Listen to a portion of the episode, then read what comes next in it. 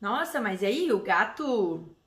Será que o gato pode ter transtorno psiquiátrico? Ah, não. Aí vocês já estão exagerando, né? Aí vocês já estão humanizando demais. Espera lá, né? Tudo bem ele ter um problema de comportamento e a gente adestrar para mudar aquele comportamento. Agora, transtorno psiquiátrico. Aí, exagerou, né? Aí estamos indo muito. Será? Não. Na verdade, não é humanização nenhuma, não há exagero nenhum. E é talvez esse tipo de pensamento que faz as pessoas relutarem em aceitar que o seu animal pode ter o transtorno emocional. E muita gente reluta em aceitar que o animal pode ter um transtorno psiquiátrico, um transtorno emocional. Elas querem acreditar que os comportamentos são coisas mais automáticas, que ele age assim, então se eu usar essa técnica e mudar este comportamento, eu resolvo e tudo se, né? E não é bem por aí. E aí, na verdade, eu acho que tem mais um outro motivo bem importante por que as pessoas relutam tanto em aceitar que o seu gato possa ter um transtorno emocional. Porque aceitar que o gato pode ter um transtorno emocional, para algumas pessoas, dá a entender que ela é a causadora desse problema. Que ela tá fazendo mal, ou seja, que ela não está cuidando bem, né? E essa é uma opinião minha, baseada em algo que eu vejo aí nesses anos meus de atendimento, é, das pessoas relutando em aceitar, né? Levando meio pro lado pessoal, quando a gente fala, ah, ele tá com transtorno de ansiedade, ou ele tem um transtorno de. Não, mas imagine, eu dou tudo que o meu gato precisa, do bom e do melhor, eu sempre dei. Meu Deus, esse gato é mais mimado do que qualquer pessoa. Imagina, tá comigo desde filhote, nunca foi. Nunca levantei a mão, nunca briguei, nunca bati. Como é que vai ter transtorno?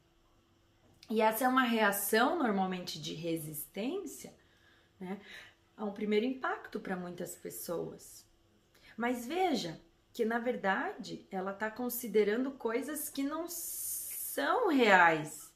Porque não é porque um gato cresceu com uma mesma família que ele não pode ter um problema psiquiátrico, não é porque ele nunca apanhou que ele não pode ter problema, não é porque ele come bem e tem ótimos móveis que ele não pode ter um problema, não é porque o tutor gosta muito dele ou ama muito que ele não pode desenvolver nenhum problema, né? Pelo contrário, a maioria dos meus pacientes que tem transtorno psiquiátrico tem tutores que amam muito, que amam muito, que gostam muito. Gostam tanto que levam pra gente avaliar para ver se realmente eles têm algum problema ou como eles podem melhorar a vida do gato. Então eu vejo que a, a principal causa dos tutores é, relutarem em aceitar que o gato pode ter um transtorno emocional é um equívoco com boa intenção. Né? É, é, achar que tem que estar tudo bem, porque a intenção do tutor é que esteja tudo bem. Ele sempre quis o bom e o melhor para aquele gato. Mas veja, a condição básica na qual a gente está mantendo os animais de estimação já favorece os transtornos, né? Porque eles estão confinados. A gente tirou eles da liberdade e trancafiou dentro de casa.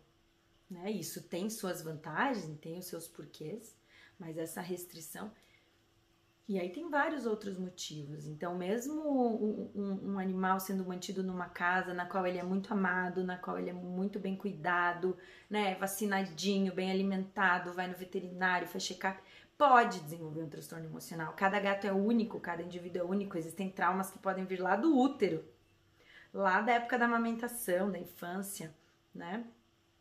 Alguns lidam melhor com ósseo, outros pior.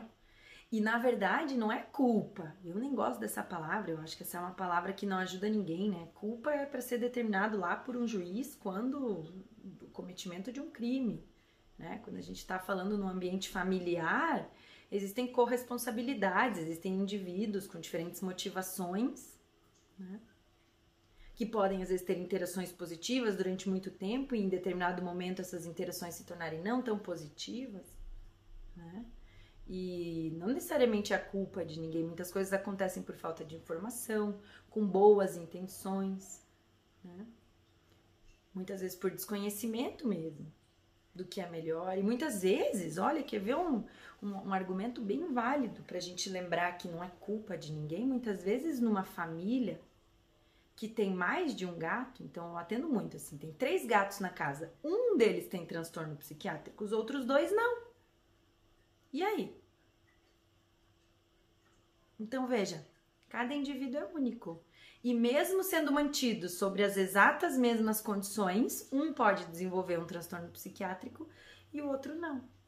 Então, não relutem em aceitar ou acreditar, não levem para o pessoal, né? E não achem que é culpa de ninguém, né? Quando isso acontece. Existem corresponsabilidades. E claro que a mudança, a melhora, principalmente está nas nossas mãos. Então a gente tem que assumir, aceitar, né? É, buscar um diagnóstico correto, uma avaliação e tratar. Porque qualquer transtorno psiquiátrico também pode ser tratado. Né? Mas aceitar que um gato pode sim desenvolver em qualquer momento da vida dele por N motivos eu acho que é um, uma primeira etapa importante para quem convive aí com animais de estimação, tá ok?